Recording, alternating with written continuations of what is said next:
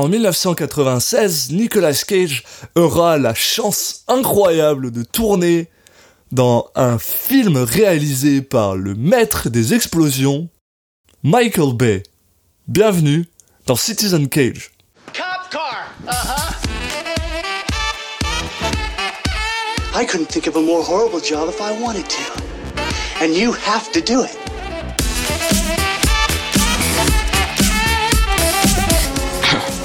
What? I'm gonna steal the Declaration of Independence.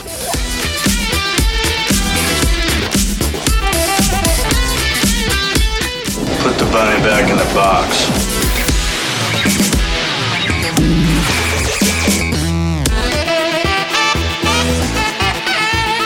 I'd like to take his his face off.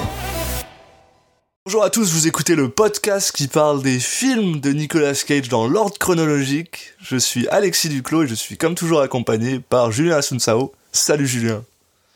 Salut Alexis. Ça y est, on Ça- y est. je, le re- je le refais la même intro que, que l'épisode précédent, mais je pense qu'on va le dire un peu souvent là. Là, ça va être, ça va être notre période quand même. hein. Ah, on rentre, on rentre dans l'âge, bah pas dans le premier âge d'or de Nick Cage en ce qui me concerne, puis surtout on rentre là. euh, pour ceux qui me connaissent et qui connaissent ma passion pour Nick Cage, on est parce qu'on rentre dans la sainte trinité des trois films pré- de mes trois films préférés de Nicolas Cage, puis The Rock. Excuse-moi, je t'ai volé dans ton titre. The non, mais c'est pas du tout The Rock, c'est Rock en Ah, français. Rock en français, c'est quand même pas mal le top de mes films préférés de Nick Cage. Donc, euh, pro- ah, je sais pas. Euh, The Rock on Face rentre, Off, on rentre- The Rock on Face rentre en tout ah. cas dans, dans l'âge euh, des films très, des films fun quoi. Et, Donc voilà, et The Monsieur Rock, Action euh, Man, ouais, Monsieur, euh, Monsieur, je fais de l'action. Là, on, là, on y est. Bah oui, on avait vu quelques prémices, on en avait parlé euh, notamment euh, dans Red Rock West, mais euh, là, ça y est, là, il y a plus de, là, il peut plus se cacher. Ouais. The Rock, donc film américain de, de 96 réalisé par Michael Bay, euh, avec euh, Sean Connery, Bravo. Ed. Harris, Michael Bean, William Forsythe et bien sûr Nicolas Cage dans les rôles principaux. Oh là là là là. Bon, on est quand même bien quoi. On est bien, là. On est bien. Puis, euh, ce qu'il faut savoir. Ah, vas-y, excuse-moi, continue. Non, j'allais dire, euh, il, y a peut-être des, des gens qui n'ont pas vu le film, t'imagines Ah, Donc, euh, pour eux, un petit, un petit synopsis. Euh, donc, c'est un, un duo au final euh, entre euh, un, un chimiste joué par Nicolas Cage et un ex-tolard, on va dire, joué c'est pas par. un ex-dollar, euh, c'est encore un dollar. Attends, non, non. Non, enfin, il est plus. Ah oui, c'est évadé, d'Alcatraz en tout cas. C'est évadé d'Alcatraz. Et ex-tolard voilà, de- d'Alcatraz, qui était le, qui est le seul à avoir réussi à s'évader de cette prison. Enfin bon, voilà. Donc euh, en gros, il y a, euh, je sais plus, le FBI ou je sais pas quoi, qui vient le chercher parce qu'ils ont euh, un groupe de mercenaires dirigé par euh, un général euh, un peu, un peu dingo, donc joué par Ed Harris. Et euh, ils ont besoin d'une équipe de choc avec euh, bah, Sean Connery qui lui euh, a réussi une fois à s'échapper, mais qui, enfin, qui, est- qui, qui est vieux et qui a, qui a pas bougé depuis 30 ans. Et puis un chimiste euh, joué par euh, Nicolas Cage qui en fait a, ja- a jamais, euh, jamais été sur le terrain. Donc euh, euh, et à eux deux, ils doivent euh, bah, s'occuper du de ce général qui menace de d'attaquer, euh, enfin de lancer des missiles avec du gaz sur San Francisco depuis Alcatraz. Donc euh, alors déjà, je pense que On rentre dans les synopsis complètement fuckés, genre de, de Nick Cage, là. Ah, bah, le de- décor de, est posé. de Michael Bay. Puis, tout, tout dans ce film est absolument incroyable, ne serait-ce que par commencer par le fait, ok, pour la part des gens qui savent pas, Sean Connery a décidé de terminer sa carrière avec, euh, euh, comment Ah il bah. s'appelle euh, Non mais enfin, justement, Sean Connery, il faut La- le dire, quel est son dernier rôle au cinéma, oui. Oui. Mais parce qu'il Oui, avait la décidé Ligue des Gentlemen Extraordinaires. la Ligue, la Ligue des Gentlemen Extraordinaires avait. euh, J'adore cette le fait de dire ça. Enfin, je trouve ça dingue quoi. non mais c'est un truc que j'aime bien rappeler. Le dernier rôle de Sean Connery, c'est la Ligue des Gentlemen Extraordinaires. Et, euh, et euh, mais à la base, il avait décidé d'arrêter un peu plus tôt. Et il a demandé, c'est lui qui a demandé à être dans The Rock parce qu'il voulait jouer avec Nicolas Cage. On en est à ce point-là. On est arrivé dans un point de la carrière de quelqu'un. Sean Connery, quoi, bordel, qui décide qu'il veut jouer avec Nick Cage.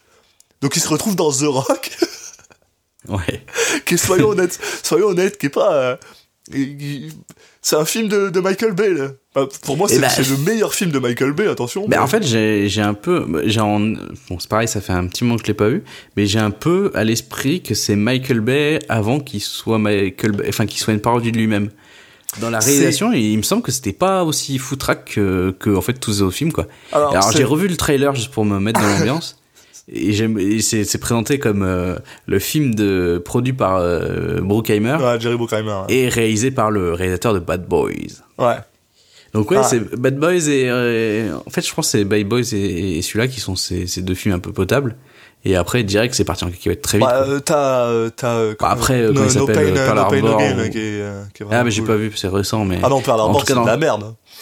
Oui voilà. non mais par contre c'est par la mort c'est de la merde mais c'est moins euh, c'est moins euh, euh, tu sais ça a moins l'effet euh, stromboscopique là euh, que qu'ont ces, ces films récents même. Mais en fait, Harbor, Qui c'est de, de la merde, mais Cette action illisible, euh, vraiment, Ouais. de, qui est un peu la patte du, du cinéma moderne. il a, Euh, il a, il a un gros problème et on en reviendra, je pense, quand on parlera du film, parce que sinon cette intro va prendre 17 heures parce que j'ai Bah, beaucoup de attends, choses à dire 17 sur Michael Bay. j'ai- J'ai préparé des, je vais te poser des questions. là. Ah ouais. ok. Bon bah, je vais te laisser poser des questions alors. Non, j'ai décidé juste de, un, un petit truc là, parce qu'on là, on attaque dans les, les moments où, où on va avoir des castings euh, Assez fou. qui vont nous parler un peu plus. Ouais.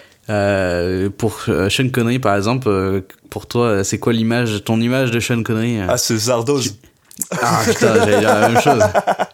C'est Voilà, parce que je voulais- en fait, en fait, oui, j'ai inventé une espèce de petite rubrique juste pour pouvoir euh, placer Zardos. Alors, si vous connaissez pas, si vous voulez voir euh, Sean Connery avec une moustache en slip Euh, une queue de cheval, Vous avez tous, je pense que tout le monde a vu cette photo passer sur internet à un moment où t'as Sean Connery jeune avec, voilà, avec une moustache dans un espèce de, John, oui. de, bah, il est quand même jeune, bah, Ouais, James Bond pas, jeune, quoi. Sean Connery, il a jamais été jeune, en fait, j'ai il a toujours été vieux, mais euh, il est né vieux. euh, Parce qu'il mais a, il a déjà pas de cheveux, il a une espèce de moustache, il est torse, il est en slip et il est, il est il torse nu en slip rouge avec un, un, un Colt, euh, un Colt 47 dans la main, avec une espèce ouais, de, de, de- des cheveux super longs euh, attachés dans une, dans une espèce de couette là.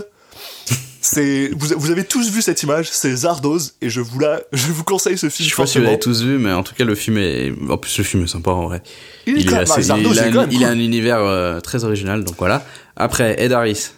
Euh, l'image de, de Ed Harris, moi, c'est... Euh...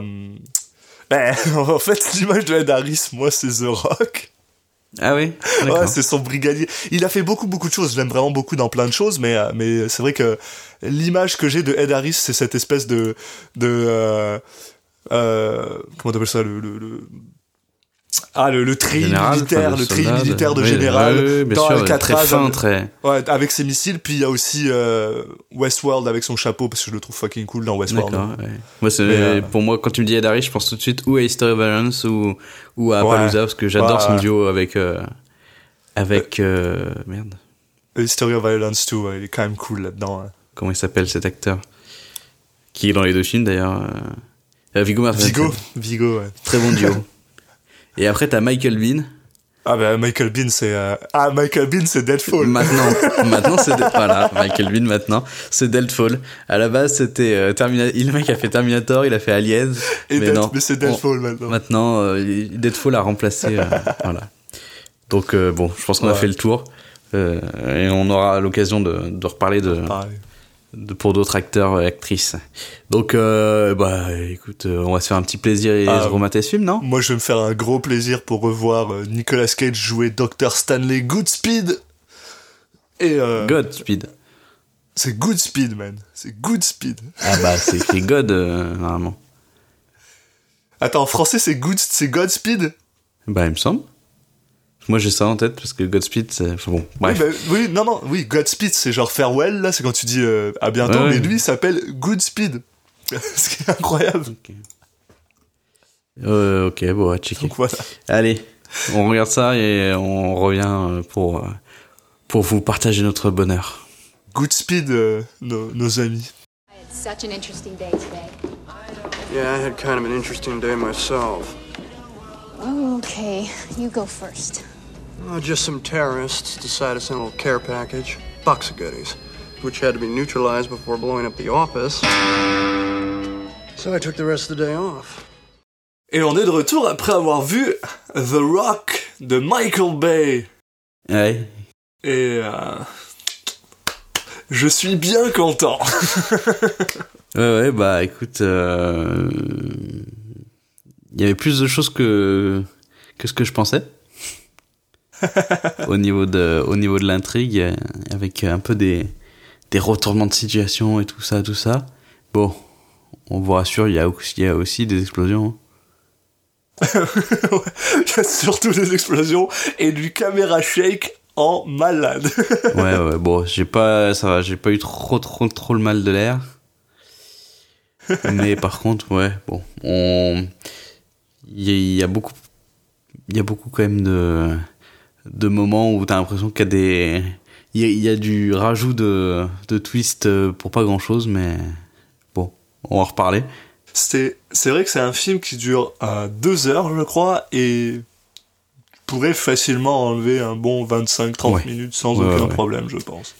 Mais sans plus attendre, lançons-nous dans cette histoire incroyable qui est The Rock, euh, qui n'est pas traduit en français parce que euh, ça a vraiment la classe.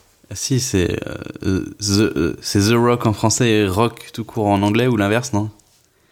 Non, non, c'est The Rock et The Non, il me Rock. semble qu'il y a une, non, il me semble qu'il y a une différence. euh. Enfin bon. C'est, je pense que la différence elle est dans l'accent, c'est The Rock et The Rock. Ah oui. C'est tout.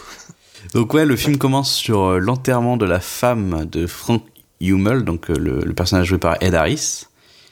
Euh, donc un ancien, un, un général en fait, un ancien général euh, euh, un peu déchu, on va dire, qui a un peu perdu est toujours, foi. Ouais, ouais. Il a un peu perdu la foi, mais toujours général. Oui, hein. voilà, C'est pas un ancien général. Techniquement, il est toujours général de l'armée américaine. Et l'idée, c'est un peu que maintenant que sa femme est morte, il va pouvoir enfin se lancer dans une dans sa mission personnelle, et une sorte de voilà de vendetta contre bah, contre euh, le gouvernement, en- les instances euh, militaires en tout cas, qui ont euh, euh, bah, selon son avis euh, pas traité assez bien les les, les soldats qui qui sont, sont sacrifiés ou qu'on enfin qu'on sacrifié beaucoup de choses pour pour pour les États-Unis.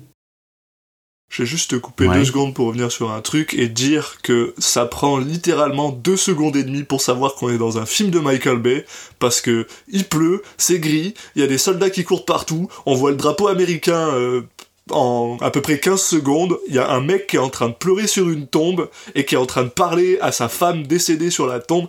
Ça bouge de partout, il y a des cuts on- à 3 secondes, on sait qu'on est dans un film de Michael Bay et on est parti pour tout le film. C'est vrai que là, il y a des cuts qui servent pour alors que c'est une scène pas du tout dynamique. Enfin, il y a pas besoin de casser dynamique, mais bon. Non, par contre, euh, bah, euh, en tout cas, on est sur un thème où qui est pas totalement inintéressant, quand même, parce que Absolument, ouais. euh, qui est pas si patriotique que ça dans dans son dans son Dans l'histoire, oui, mais dans le traitement, est très patriotique. Et euh, mais étonnamment, je me suis rendu compte en regardant de plus en plus le film, je me suis rendu compte que ça se rapprochait très très, euh, c'était très très proche en fait d'un, euh, comment dire, d'une adaptation de Metal Gear Solid. ok pour ceux qui connaissent le jeu, je- je- j'en parlerai plus tard. ouais il y a de l'infiltration.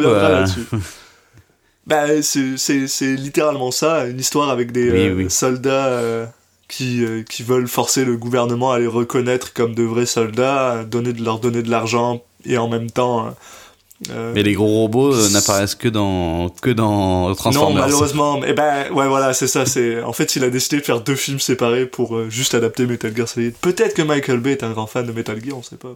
Ouais. On lui demandera jamais. peut-être qu'il fait partie des gens qui ont réussi à comprendre l'histoire de Metal Gear Solid aussi. Et oh, c'est pas si compliqué. ça. Donc, le plan de, de Frank Hummel, c'est que euh, bah, ils vont voler des armes chimiques et, euh, Ouais. et qu'ils ils vont s'en servir.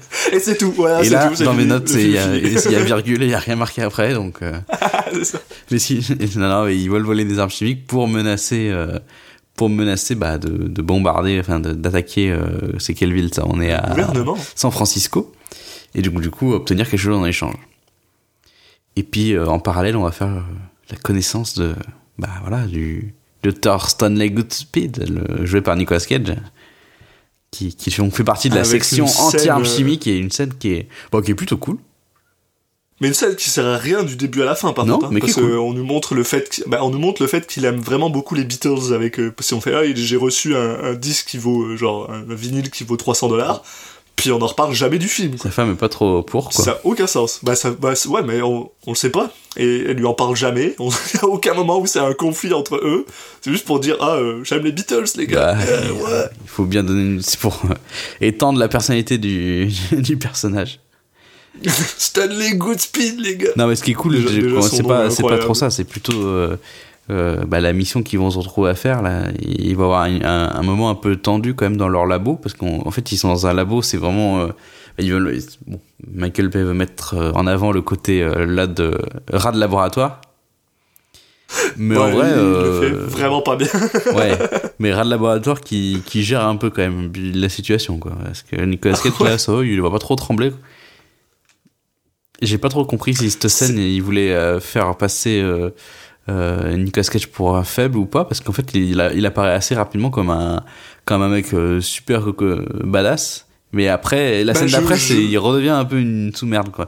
Bon, on va peut-être expliquer un Je petit pense peu. que c'était surtout pour montrer qu'il était compétent et capable de travailler sous, euh, sous la pression, Mm. ce qui est, qui est exactement ce qu'il fait. Mais tu vois, un des trucs qui me fait vraiment Mm. rire, puis c'est à chaque fois j'ai la même, j'ai la même, ex- parce que j'ai vu ce film un nombre incroyable de fois, mais à chaque fois je suis convaincu que ce mec fait partie du CDC, euh, qui est en fait, euh, pour ceux qui savent pas ce que c'est, c'est le centre des euh, Center of Disease Control aux États-Unis, qui est là pour, ils envoient des agents pour quand il y a justement ce genre de, de Donc, on n'a pas expliqué, mais pour l'instant aussi, de trucs. la scène. Mais, mais en fait, il fait partie du FBI, ce mec. Oui. Ce mec est un agent du FBI spécialisé dans les. euh, Non, en fait, dans, Bah, ils font dans- partie dans le- dans les armes chimiques, en section fait. du FBI qui est spécialisée sur. ouais, voilà. Dans les armes chimiques. Mais euh, à chaque fois, je suis convaincu que c'est juste un docteur qui se fait appeler par le FBI, mais en fait, non. Non, non, non. Mais c'est à quel point Michael Bay a très très bien réussi à, à le côté. euh, le gars qui est un peu. qui fait partie du CDC, entre guillemets, c'est qui est un agent docteur, versus Nick Cage fait partie du FBI. Je trouve que. Moins bien réussi, mais bref. Ouais. Bon, pour, pour expliquer plus la scène, donc en fait, ils reçoivent un, un paquet un peu, euh, un peu louche, euh, donc ils le mettent dans une chambre de confinement.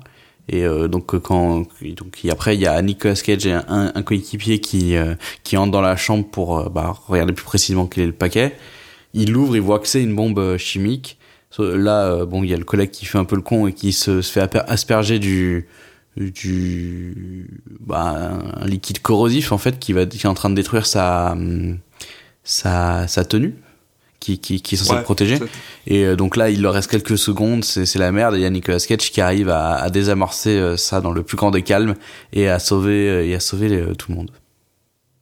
Et euh, comme d'habitude, Michael Bay est l'homme le plus euh, subtil de la planète et on a le droit à l'expression la plus euh, incroyable du euh, fusil de Tchekhov euh, avec son pote qui justement a une espèce d'immense seringue qui qu'on lui dit de se mettre dans la dans le cœur et que lui il est en train de stresser parce que genre c'est la, la- l'aiguille est trop grande et qu'il a peur de se la mettre dans le cœur machin.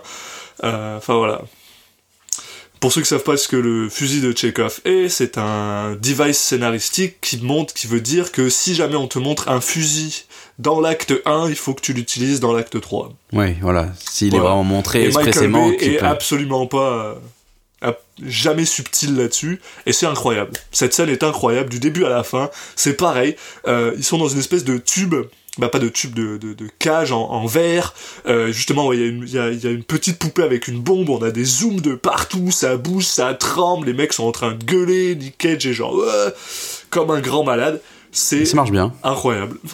ça marche, Non, je- il arrive à justement là là là c'est un Michael Bay intéressant dans le sens où euh, il arrive à rendre dynamique une scène qui ne pourrait ne pas l'être parce que c'est juste de voilà on va juste désamorcer une bombe alors que souvent euh, c'est il surdynamise des scènes qui sont déjà des scènes d'action en fait C'est ça. là ça va le, mieux le- le- le problème de Michael Bay, c'est aussi surtout qu'il qu'il surdynamise des scènes qui devraient pas l'être aussi. oui Il- il- tout est dynamisé, donc c'est vrai que ce genre de scènes en général sortent moins, mais là pour le coup il a vraiment bien réussi son truc. Puis euh, Mm, bref, j'aime ça. voilà donc On euh, donc Nicolas Cage a une journée un peu éprouvante et quand il rentre bah sa copine euh, lui annonce que être enceinte et vouloir l'épouser Donc voilà, une, une journée bien chargée pour l'ami euh, Nick Cage, euh, qui euh, qui un peu dévie la conversation. Et puis euh, au final, il aura pas trop le temps de d'enchaîner parce que euh, eh ben euh, il va y avoir en parallèle l'équipe de Hummel qui va prendre en otage Alcatraz et installer ses, ses batteries lance-missiles. Donc le, le gaz euh, mortel qui- qu'ils ont réussi à, à voler, ça s'appelle le VX. Et donc là, Ouais. ils appellent le président euh, pour demander 100 millions d'euros pour, euh, enfin 100 millions de dollars pour les familles de, des marines morts en Je mission. veux 100 millions d'euros, s'il vous plaît. Quoi? Monsieur le président des États-Unis, donnez-nous 100 millions d'euros. Quoi? 100 millions de yens. Ah merde euh, Oui, ok, pas quoi de souci. Genre 15, 15 000, euh, 15 000 euros. Et du coup, voilà, il y a Cage qui va être appelé en renfort. Il y a Cage qui va être appelé en renfort parce que soudainement, d'ailleurs, on a le droit à, à- un gars que j'aime vraiment beaucoup qui s'appelle William Forsythe, euh, euh, qui est pas spécialement connu, mais en fait tout le monde l'a vu dans plein de films et personne sait qui c'est. Qu'il a une gueule très reconnaissable, qui joue, euh, comment il s'appelle, bah, qui joue un agent du FBI et euh, qui vont chercher justement euh, Danley Goodspeed pour savoir. Euh, ben, comment est-ce qu'on est censé se débarrasser du VX Mais ils vont aussi chercher quelqu'un d'autre.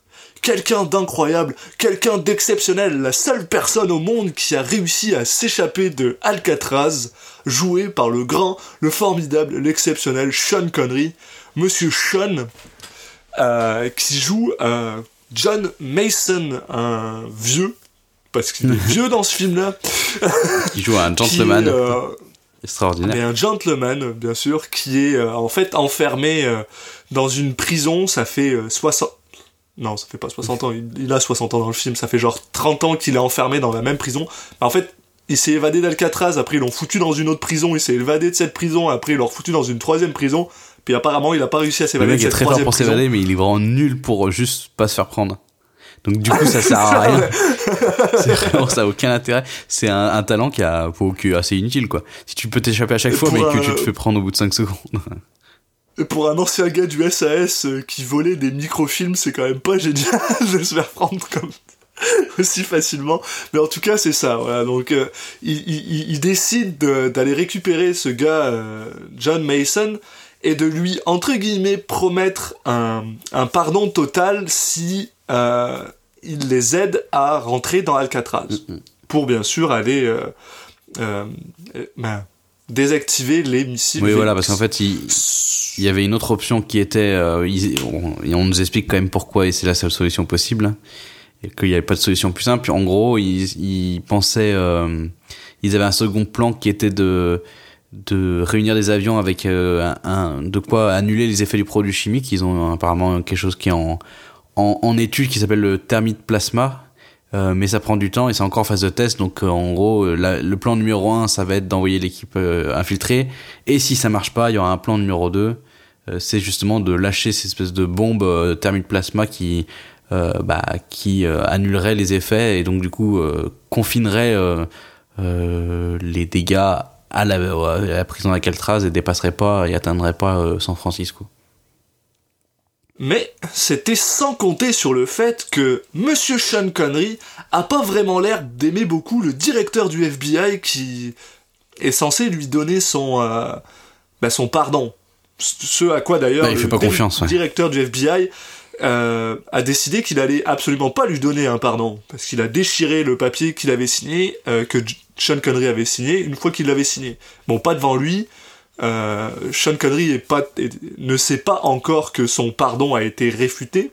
Mais bon, Euh, on, on verra, on apprendra après doute. qui s'en doute parce que ouais, de toute façon, doute souvent les gens comme ça qui, qui ont vécu euh, toutes ces choses et qui ont qui font partie du SS et machin comme ça, ils font confiance à personne.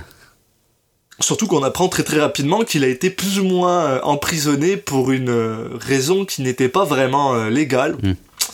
Euh, Puisqu'ils l'ont juste enfermé et jeté la clé euh, parce qu'il savait trop de trucs sur trop de monde. Oui, parce que l'idée c'est quand Voilà. même qu'il nous le présentait comme un comme un un, un ex-dollar, mais il faut quand même que que ça soit un gentil. Donc on voilà, on nous dit que euh, c'était pas forcément de sa faute, qu'il était emprisonné, qu'au fond de lui c'est quand même un, un mec bien.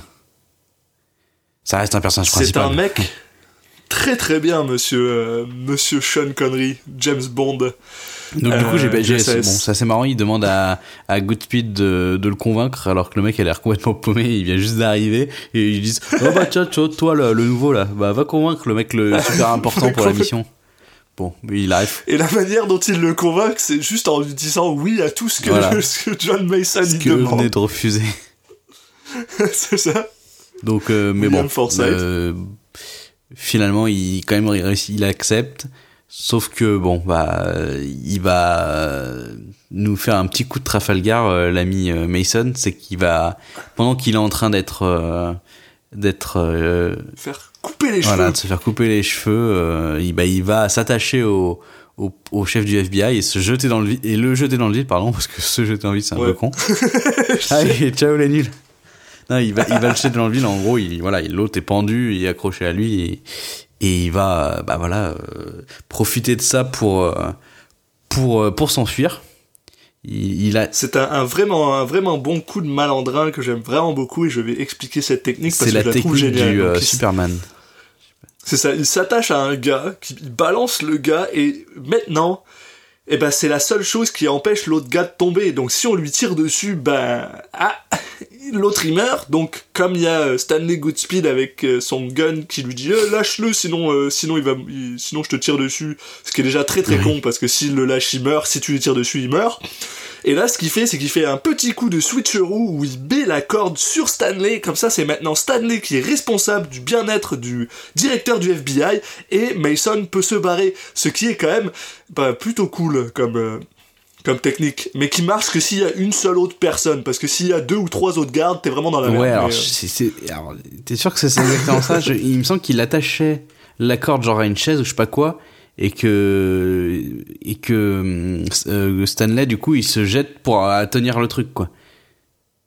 ou peut-être Ouais, en gros, que c'est un truc comme ça. ouais. de- c'est ça, c'est dans Superman ou Spider-Man où il dit en gros, euh, c'est où tu sauves la fille ou tu m'attrapes ou t'attrapes le méchant, mais tu peux pas faire les deux, faut que tu fasses un choix. Et du coup, bah, il choisit de sauver euh, le, le chef du FBI et pendant ce temps-là, t'as un Mason qui, qui s'enfuit. Sauf que, Et qui s'enfuit de manière très très bien. sauf que Stanley, il est plus mal que les autres. Il a, il a compris pourquoi il, il s'enfuyait. Il a, il a compris où il allait aller. Et en fait, on découvre que euh, Mason, en fait, il voulait juste revoir sa fille avant de partir en prison. Euh, en prison. avant fille de partir en qu'il avait- mission, pardon.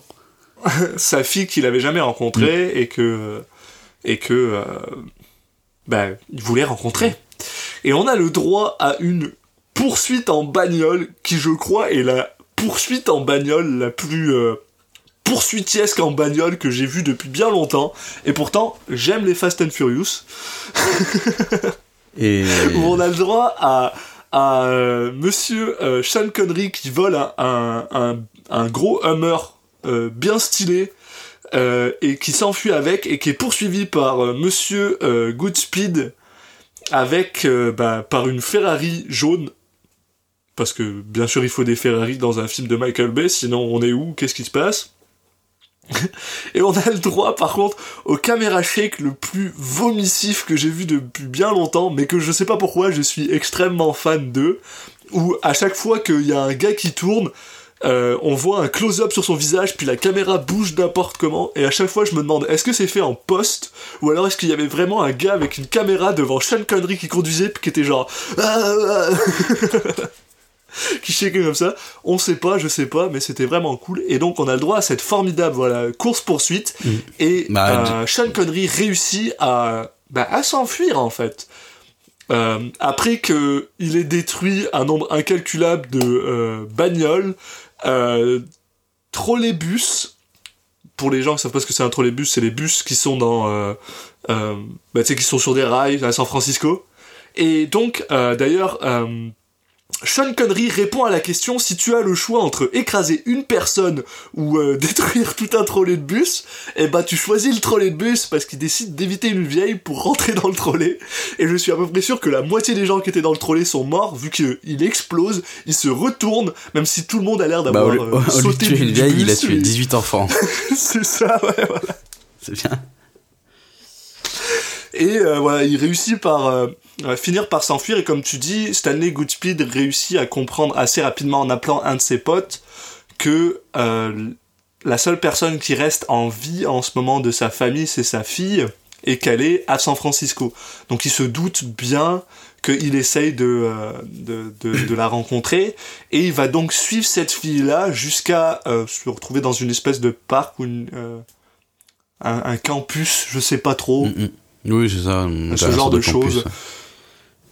Où sa fille va rencontrer John Mason, Sean Connery, et euh, alors que la police est en train de se fermer euh, bah, autour de John Mason et que celui-ci doit expliquer à sa fille que bah oui la police elle est là pour lui, euh, Nicolas Cage décide de faire un truc super cool et décide de dire à sa fille euh, au lieu qu'ils sont que la police est là pour arrêter euh, Sean Connery, décide de lui dire que bah eh, euh, il est là pour nous aider euh, avec une mission donc euh, t'inquiète pas, on le renvoie pas en prison, tout va bien. Mm, mm.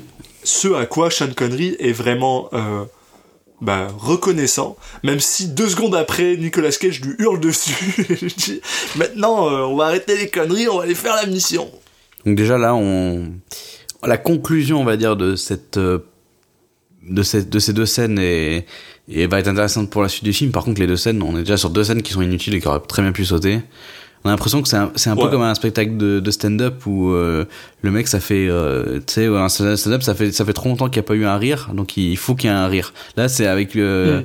avec Michael Bay, c'est, putain, ça fait trop, trop longtemps que j'ai pas mis une scène d'action et des explosions, il faut qu'on en ait, quoi.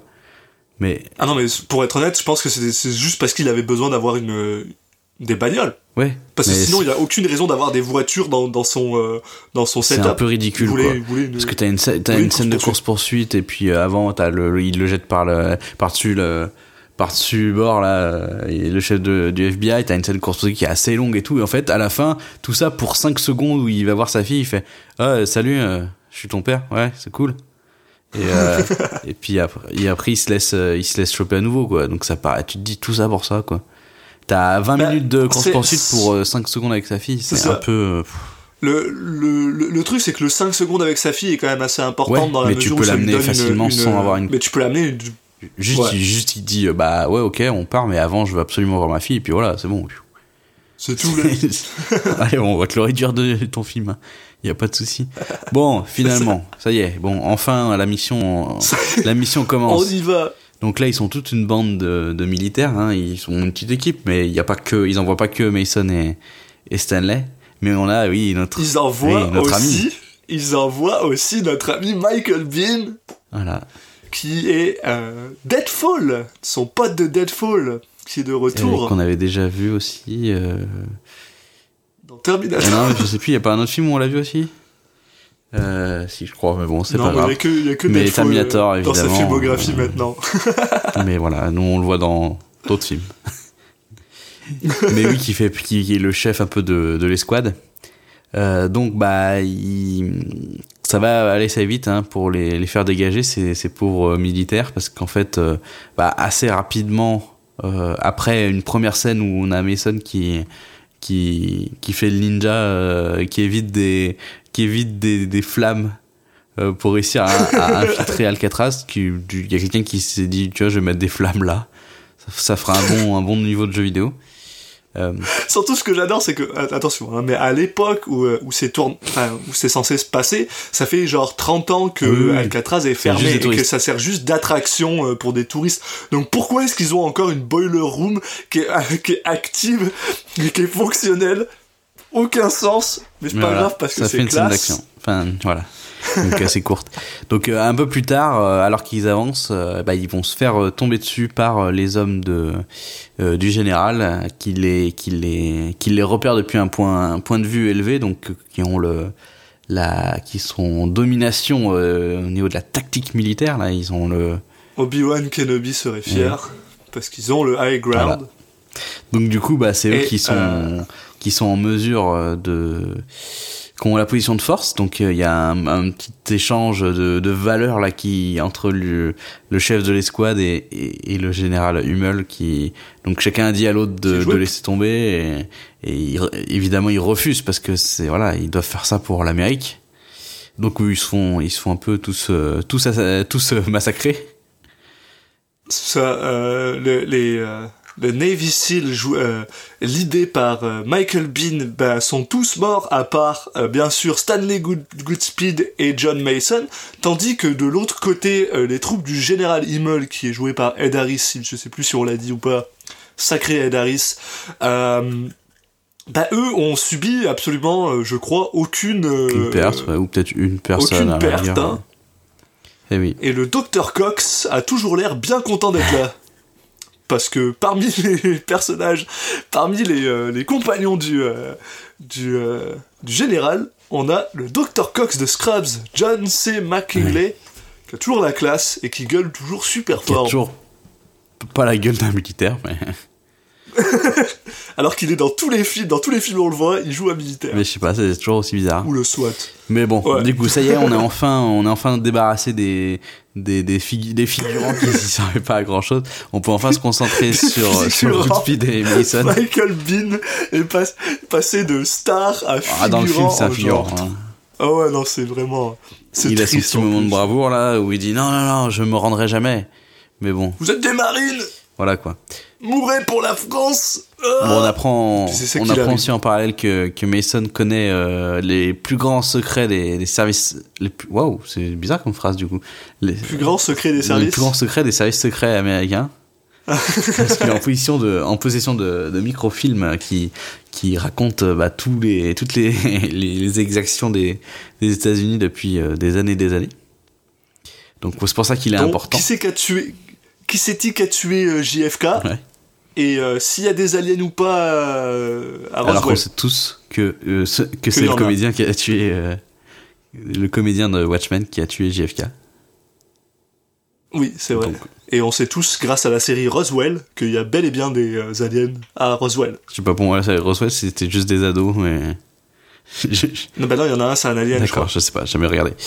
Je, je, je t'avoue, je sais même plus. J'ai jamais moi que chaque fois que je voyais des extraits je me disais mais c'est juste des ados c'est quoi ce délire? Ça n'a rien à voir. C'est juste une pays une série qui se passe là-bas mais bref donc on a Stanley et Mason qui, qui continuent à avancer. Bon, ils arrivent à buter quelques soldats sur le chemin. Là, on a un petit côté euh, die hard, euh, sauf qu'ils sont deux. Ouais. Mais voilà, au fur et à mesure, ils, ils croisent des, des, des soldats euh, isolés de, de Hummels et leur font la peau. Donc euh, les effectifs du général descendent petit à petit. Donc là, ils arrivent à désactiver une première bombe. Ils arrivent à en désactiver 13. Euh, Hummel a 15 missiles en tout, Ah. et il en a 13 dans la morgue. Ah oui, d'accord, le mec, est, c'est très... est- ce qui est très Ah oui. stupide de les avoir tous mis au même Bah, endroit. sauf sauf euh, quelques-uns d'autres, quoi. C'est très bien foutu niveau Ouais, scénaristique. sauf, hein. sauf 3. Et, pire, t'en mets que 4, quoi. Et ils réussissent à en désactiver 13. Mais ce qui est absolument génial, Ouais. c'est que c'est à quel point ça fait aucun sens. ça, parce qu'à partir du moment, con, putain. À partir du moment où, euh, où Sean Connery tire sur un gars, et d'ailleurs il le tue d'une manière absolument incroyable en lui faisant tomber un, un euh, comment t'appelles ça, une espèce un, euh, un truc d'air climatisé qui pendait Ah oui. là, sans aucune, il y a aucune raison à pourquoi il y a une air climatisé qui pendait là, mais il lui fait tomber Bah si, une c'est parce qu'à climatisée cause sur la du gueule. feu qu'il y avait au début, bah ils sont obligés de climatiser. ouais, non, mais c'est à cause, c'est parce qu'ils ont, ouais, ils ont foutu le, la boiler trop, trop forte, donc maintenant ils ont besoin d'un air climatisé ici. Mais parce que c'est pas une vraie morgue, la morgue elle sert plus à rien, donc il y a plus de raison d'avoir ça, et surtout il y a aucune raison que ce Ouais, soit déco. là et que ça pende au milieu du, du, du- de, la, de la scène. Mais c'est pas grave, le mec se fait tuer par ça, donc c'est là que tu te rends compte qu'il faut pas faire chier James Bond, jamais, dans aucun film, même dans Zardoz, faut pas faire chier James Bond. Surtout dans Et, zardeuse. euh, et donc à partir du moment où euh, les gars, où euh, Sean Connery tire, tire sur ce mec-là, le général est conscient qu'il y a des gens dans la, dans la, dans la, oui, dans, il y a des gens qui sont, qui sont infiltrés et surtout il, il sait où ils sont, quoi. Et on apprend très très rapidement que pour désactiver les bombes, il faut sortir, il faut, il faut ouvrir le, la bombe, enfin le, le missile, et il faut sortir le gaz du missile qui est présenté en perles de, de, de trucs en plastique que si une perle explose, ben tu meurs euh, en 3 secondes et demie parce que c'est incroyablement dégueulasse.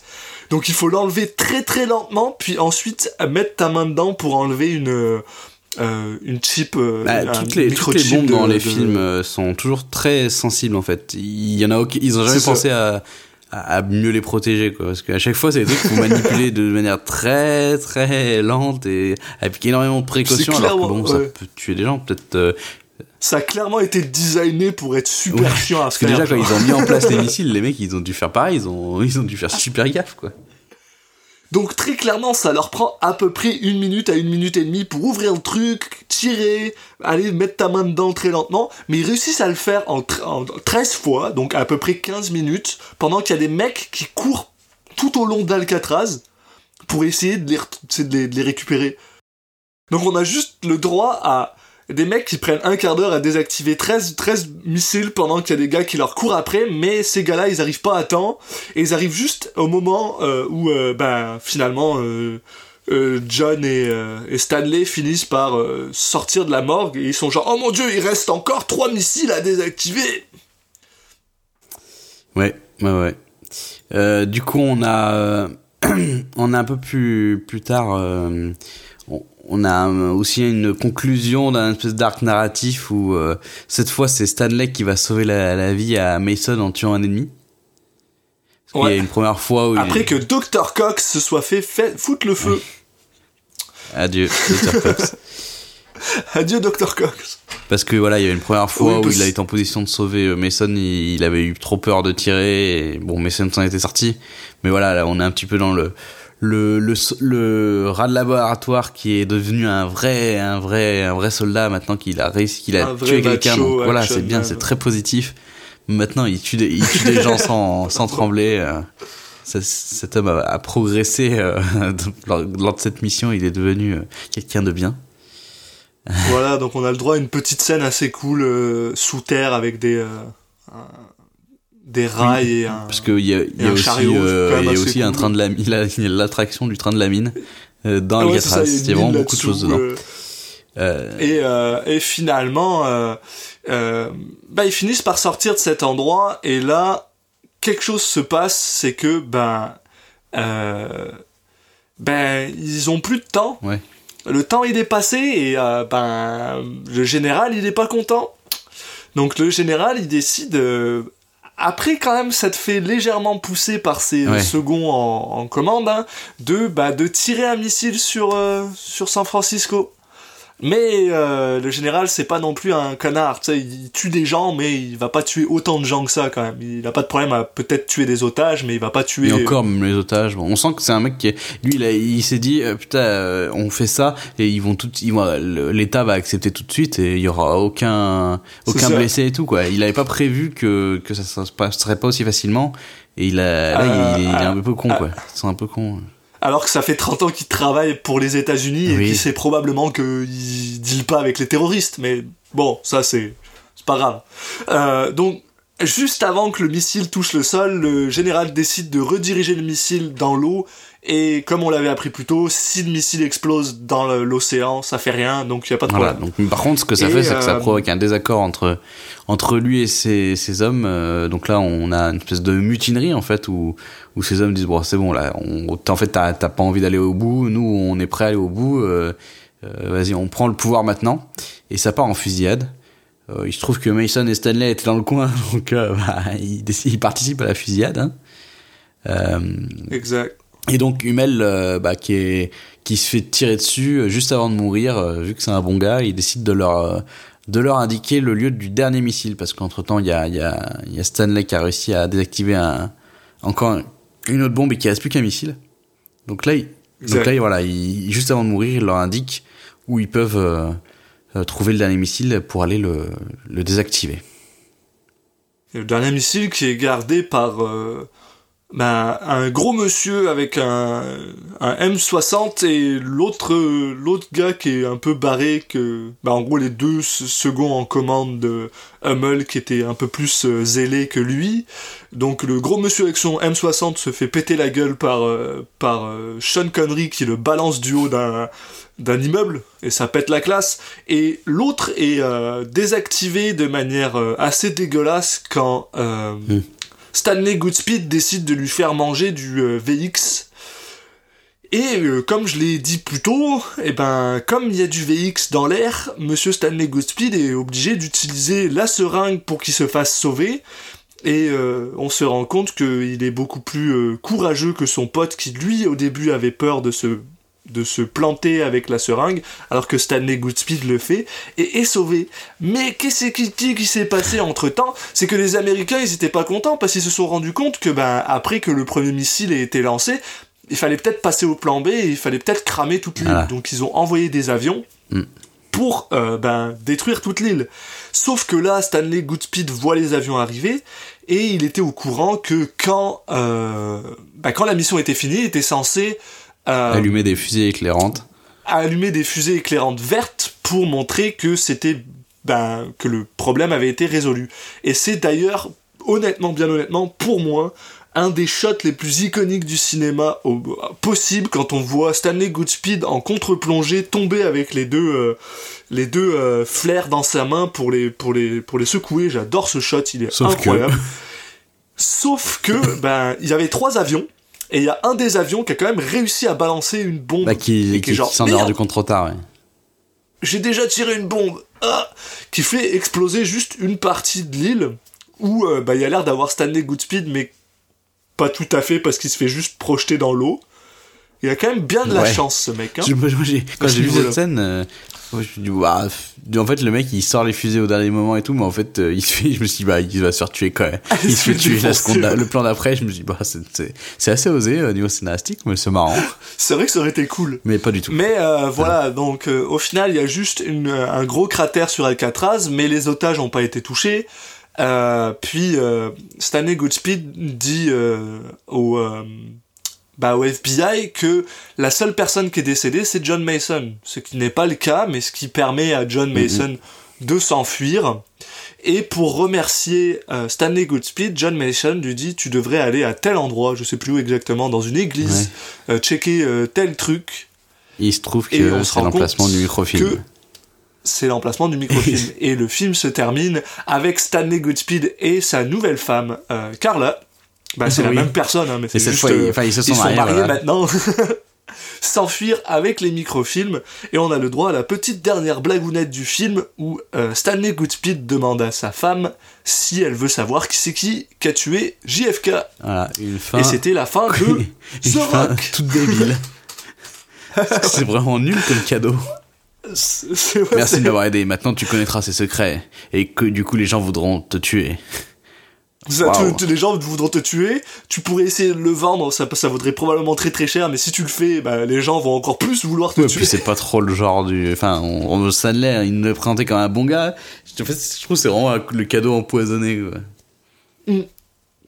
Mais voilà, c'est juste pour montrer que Mason lui fait confiance. Oui, oui, mais je sais pas, j'ai trouvé ça tellement bizarre comme, comme fin. Et enfin, c'est un plot qui avait pas trop d'intérêt quand même. Enfin, Et voilà, donc c'était la fin de Mm. The Rock. Et si vous êtes un petit peu perdu comme nous, parce qu'on a oublié des trucs Oui, à droite à gauche, c'est parce que bah, le film a un peu ce pace bizarre qui fait qu'une fois que tu l'as vu, deux jours après, tu l'as oublié. Mais je pense que ça fait aussi énormément partie de son attrait, parce que c'est une des raisons pour laquelle je suis capable de revoir ce film absolument tout le temps et être heureux quand je sors de ce Mais, film, euh, ouais. parce que je suis genre, eh ben j'ai passé un excellent t'es moment. pas demandé si c'est toi qui avais peut-être des problèmes. J'ai peut-être des problèmes de mémoire, mais comme je suis capable de me rappeler par cœur de Fight Club, je pense que c'est correct. D'accord, c'est juste ce, ce film-là qui, qui a un effet un peu bizarre. Bah, c'est c'est le- l'effet stromboscopique de Michael Bay. ah oui, c'est vrai. C'est clair ça. que. Le cerveau, il peut pas. Et- et honnêtement, je un pense, mécanisme je pense bien Ouais, bien sincèrement, je pense qu'il y a absolument aucun des films de Michael Bay que je suis capable de me rappeler. Juste parce que, comme, il tra- comme le fait que comme il traite euh, même une simple discussion entre deux personnes, il va lui donner le même traitement cinématographique qu'un qu'un truc où il y a des explosions, et ça fait qu'au final, bah, tout le film est homogène, et les, les scènes qui sont censées sortir, elles sortent pas, et du coup, t'arrives pas à te Ouais, rappeler ce qui vu se passe. prend pas son temps, ben en fait, t'as pas de scènes qui prennent le temps de s'incruster dans ton cerveau. C'est ça, exact. Ouais, tu passes d'un truc à l'autre super rapidement, ça... Elles ont pas le temps de s'imprimer parce qu'elles restent pas assez longtemps. ouais. Pour le coup, pour The Rock, c'est fucking un bon film. J'ai rien à dire, j'ai plein de choses à dire sur The Rock, mais j'aime ce film. Il est divertissant au possible. Il est, bon, euh, les, blagues ont vieilli, c'est pas drôle, ça a jamais été drôle, mais mais je lui euh, je lui pardonne tous ses écueils parce que j'aime ce film quoi.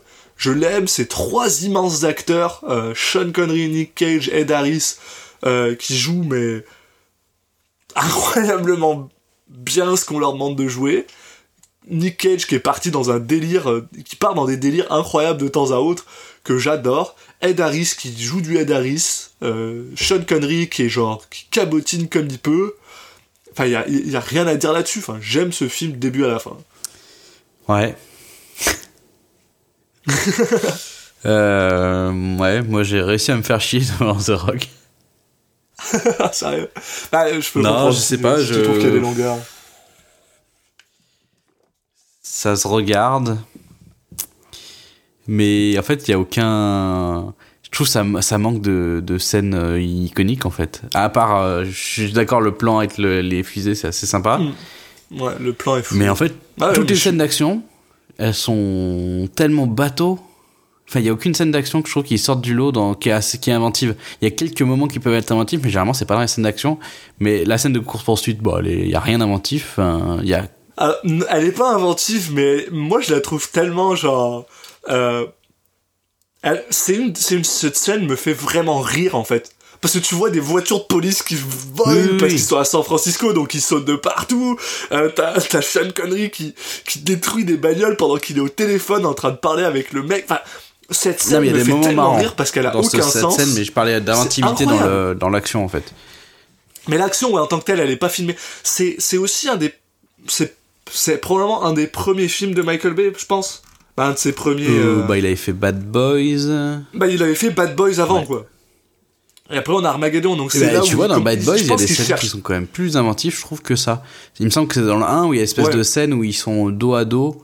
Euh, Il y a un mur, en- enfin il y a un mur qui sépare. D'un côté il y a les méchants, et de l'autre côté les gentils. Il y a une espèce de, il y a une caméra qui fait le tour, qui fait, euh, qui tourne Oui, sur l'axe, oui, oui. sur un axe et qui du coup montre toute la. Enfin, c'est des trucs comme ça. Je trouve qu'il me semble qu'il y avait un peu plus de- d'usage peut-être de ralenti, de choses comme ça. Bon, qui Ouais, mais tu vois, tu vois, le truc, c'est ça aussi, c'est qu'il faut pas oublier que Bad Boys 1, quand il est sorti, c'était, bon, c'était, c'est Will Smith et Martin Lawrence, mais c'est Will Smith et Martin Lawrence, à l'époque, ils étaient pas si connus que ça, donc il avait pas trop de problème à faire quelque chose qui, probablement, ils lui ont laissé beaucoup de, de, de longitude pour faire quelque chose. Là, t'as quand même, t'as quand même un gars qui a gagné un Oscar, et t'as fucking Sean Connery, donc je pense que, tu sais, proba- probablement qu'ils lui ont demandé de faire un produit un peu plus, euh, un peu moins barré. Ouais, mais du coup, bah, il, Mm. il- a moins d'intérêt, quoi, je trouve. Ça c'est pareil, ça fait super Est-ce qu'il a longtemps- moins d'intérêt que Bad Boys? Ça fait, ça fait super longtemps, super longtemps que j'ai pas vu euh, Bad Boy, mais j'ai l'image d'un film qui est, qui du coup, dans son scénario, euh, essaye moins de faire de retournements que celui-là. Il se concentre plus sur ses Mm. scènes d'action et que les scènes d'action sont euh, un peu plus inventives, donc plus intéressantes.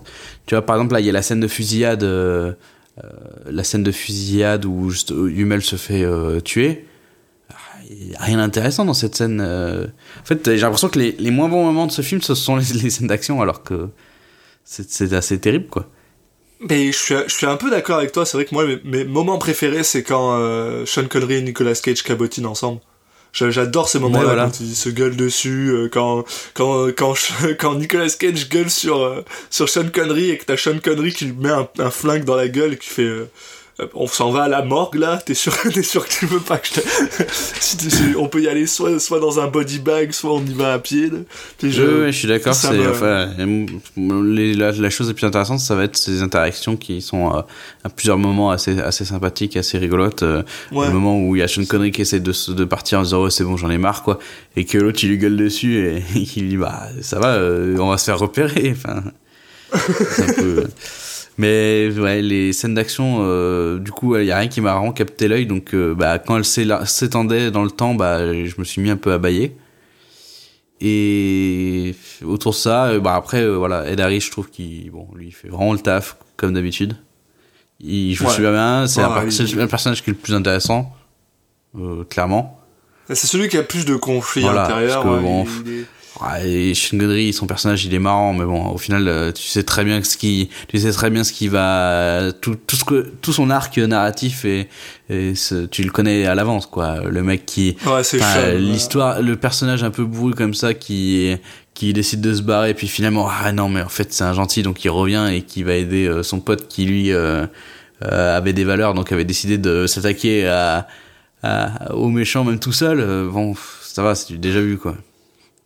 C'est vrai qu'il décide quand même de se barrer deux fois dans le film. Hein. On le... à deux endroits, à deux bon, moments différents, il décide deuxième de se barrer, puis il revient. Mais, euh, mais je, bah, je, je- je- je suis assez d'accord avec toi. Je pense, je pense bien honnêtement qu'il y a aussi beaucoup de, de euh, il y a aussi beaucoup de nostalgie pour moi qui fait que ce, ce film reste incroyable. Mais il y a aussi le fait que la moitié du temps, j'arrive pas à je n'arrive pas à croire que ce film existe en fait. Je pense que c'est surtout ça qui fait que j'aime tellement ce film, c'est que la plupart du temps, il y a des mouvements de caméra qui font aucun sens. euh, il y a des trucs qui sont incroyables. Enfin, l'intensité avec laquelle ce film est filmé alors qu'il n'y a aucun sens pour ça me, me remplit d'une joie euh, incroyable et, euh, et mine de rien ça a aussi été un succès bah tu sais ça a été un succès économique et critique Oui, oui. qui est quand même assez cool Surtout économique. euh, donc, donc, donc j'ai vraiment pas de problème avec ça. J'aime vraiment beaucoup ce film. Il y a juste un truc que je trouve particulièrement étrange avec ce film. Maintenant que je le réécoute, c'est euh, la musique. La musique qui a été écrite euh, par euh, Hans Zimmer puis Harry, Greg- Harry Gregson Williams, qui sont deux des personnes que j'aime le plus au monde d'un point de vue musique. Le premier parce que bah, c'est Hans Zimmer, puis il a fait des musiques pour des films absolument incroyables. Et le deuxième parce qu'il a fait la musique d'un jeu qui s'appelle Metal Gear Solid 2 et 3. Et euh, c'est- donc on en, on en revient là-dedans. Mais, euh, mais par contre, ce qui est vraiment super bizarre, c'est à quel point c'est un sous euh, Pirates des Caraïbes. À Oui. chaque fois que j'écoute la musique, j'ai l'impression que c'est Pirates Oui, des je Caraïbes. suis fait la remarque. Et je pensais même l'avoir noté dans mes notes. Il y a un moment, je fais, bah, pourquoi il a mis, il y a la musique de Pirates des Caraïbes, la fin, clairement. Eh. Qui d'ailleurs a été Bah, écrite Hans par Zimmer. Hans. Zimmer. Donc c'est Bon, après, les c'est Hans Zimmer qui, qui, qui se copie lui-même, hein, c'est pas une nouveauté. Non, mais la plupart du temps, il arrive quand même à être suffisamment subtil pour qu'on l'entende pas. Là, c'est vraiment juste. Il a, il a une tendance à. Bah, après, il fait trop de trucs, en fait, donc, de toute façon. Bah, et puis en plus, c'est aussi, euh, tu sais, c'est- deux films qui ont aussi été produits par Mm, Jerry mm, Bruckheimer. Puis je pense que Jerry Bruckheimer a une certaine musique qu'il aime, donc il a dû lui demander de faire un truc. Puis voilà, il a fait deux musiques qui se ressemblent, mais c'est c'est super drôle.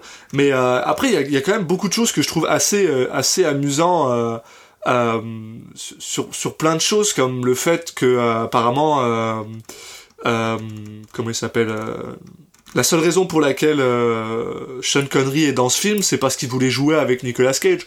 Mhm. Sinon, il n'aurait pas été dedans. Donc je trouve ça, je trouve ça super la meilleure chose de carrière, que- hein, la Michel Connery. hein.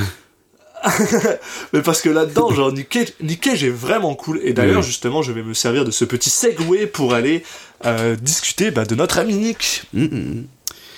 Et qu'as-tu pensé de notre ami Nick dans The Bah Rock? écoute, euh, il, dans ce film, il a un peu l'occasion de d'avoir euh, des phases de sérieux, des phases de de un peu plus où il peut un peu jouer plus libéré.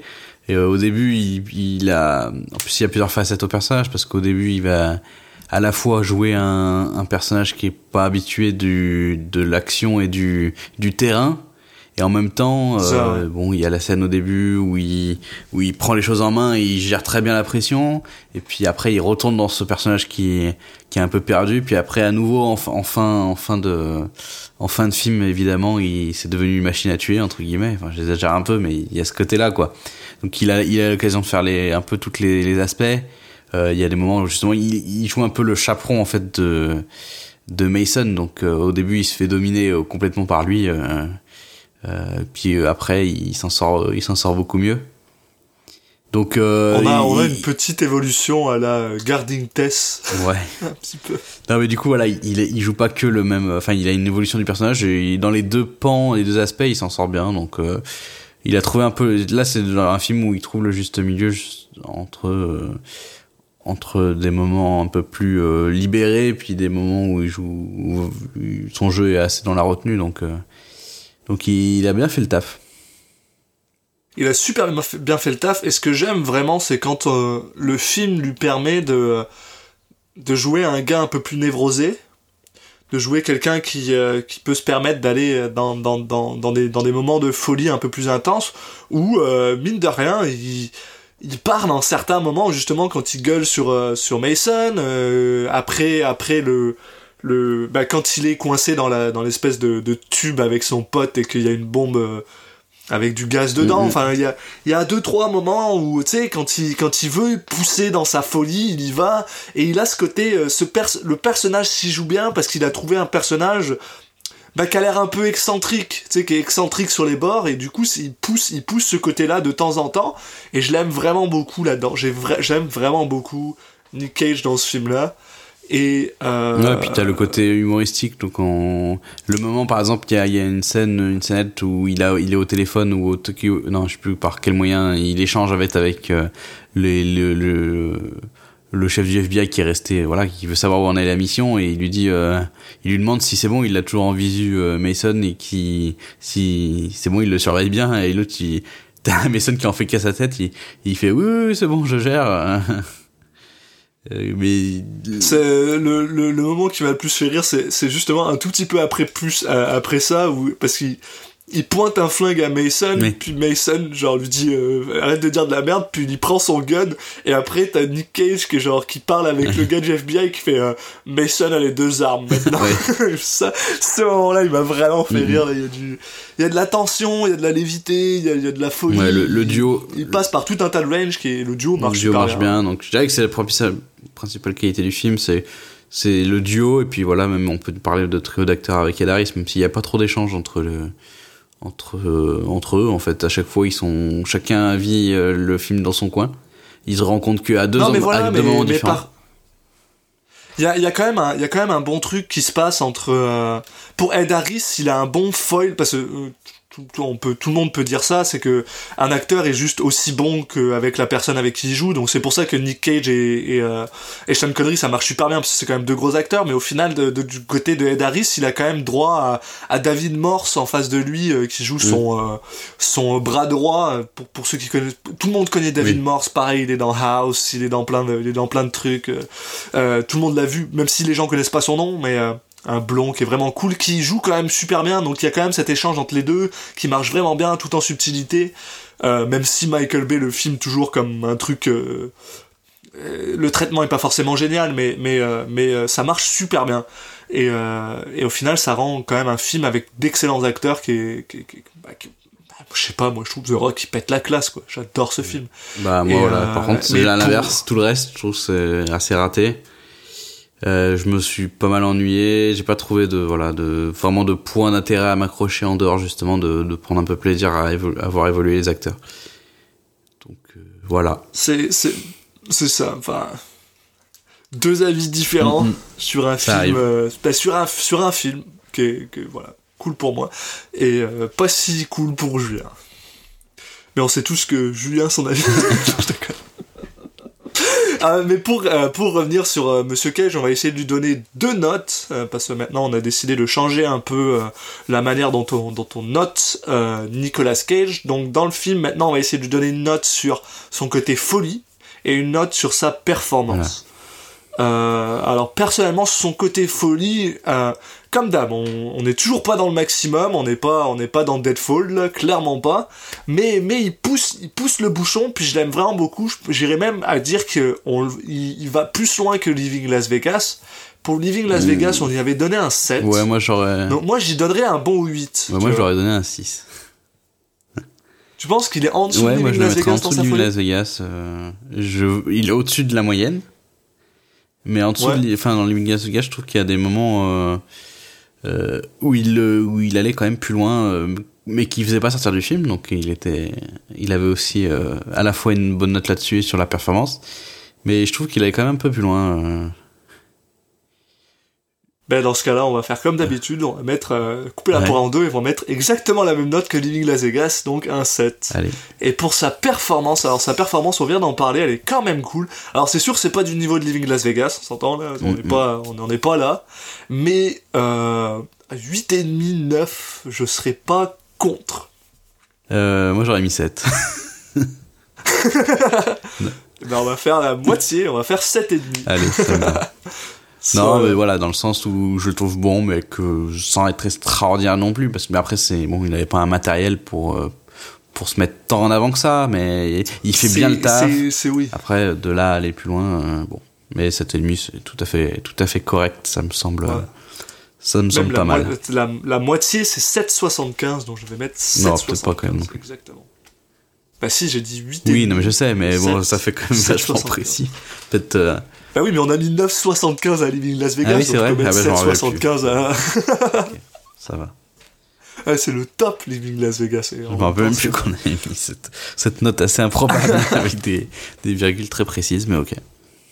C'est important, pense il faut être précis dans, dans l'évaluation de Nick Cage. Alors c'est vrai qu'on n'a pas beaucoup parlé de, de, de, de, de comment, de la filmographie ou tout ça, mais c'est très Michael Bayish, donc il n'y a pas grand chose à dire. Si vous avez vu un film de Michael Bay, vous savez à quoi vous attendre. C'est ni bon ni mauvais dans un sens. Quand il, quand il est bon, il est très très bon, et quand il est mauvais, il est très mauvais. Ouais, bah, je dirais qu'il a tendance à avoir un peu euh, les, les défauts habituels, peut-être pas poussés euh, non plus au max comme dans certains films, mais sans avoir certaines qualités qu'on peut lui trouver de de- d'inventivité parfois. Donc bon, euh, même, même mais le euh, truc, sur l'échelle Michael Bay, euh, je le mettrais pas très haut quoi. Ah, moi sur l'échelle Michael Bay, je le mettrais au milieu. Ouais. Et il a fait bien pire, il a fait oui, bien mieux. Mais le truc, oui. c'est que peu importe qu'on aime ou qu'on n'aime pas Michael Bay, il y a un truc qu'il faut se dire, c'est qu'il y a absolument personne qui est capable de faire ce qu'il fait. Et ça, non, pour vrai, il y a des gens qui ont essayé de faire du Michael Bay puis ils n'y arrivent pas. Bah Michael Bay par Et exemple. euh, oui, mais quand il sait le faire, il le fait bien. Ouais, non, mais... non, mais même, il a, il, a une, il a une patte, il a une façon, et il faut avouer que ça reste des, des événements à part entière, ces films quand ils sortent. Et The Rock, ben, je trouve que ça reste un bon Michael Bay. Et, euh, et je pense que c'est là-dessus qu'on va fermer la parenthèse sur The Rock, parce qu'il n'y a pas grand-chose de plus Non, à non, dire. non. je pense qu'on a fait le tour. Je pense en plus les gens connaissent pas mal le film, donc euh, Oui, euh, c'est quand même un film assez connu. pas besoin de voilà. Je pense qu'on n'a pas besoin de vous le recommander ou de dire de pas aller le regarder. Il y a beaucoup qui l'ont déjà vu et puis la plupart des gens savent à, Moi, vous quoi à s'attendre. Ok, bah alors il me reste plus qu'à qu'à vous enjoindre à nous à nous suivre sur les différents nos différents réseaux sociaux donc euh, sur Twitter euh, at Citizen Cage Pod sur euh, sur Facebook et Instagram Citizen Cage Podcast et puis à vous abonner sur toutes les, les différentes euh, plateformes de, de diffusion donc à la fois du Spotify du euh, du iTunes du euh, du Deezer euh, voilà puis toutes les toutes les bonnes applis de podcast euh, euh, voilà. On est là.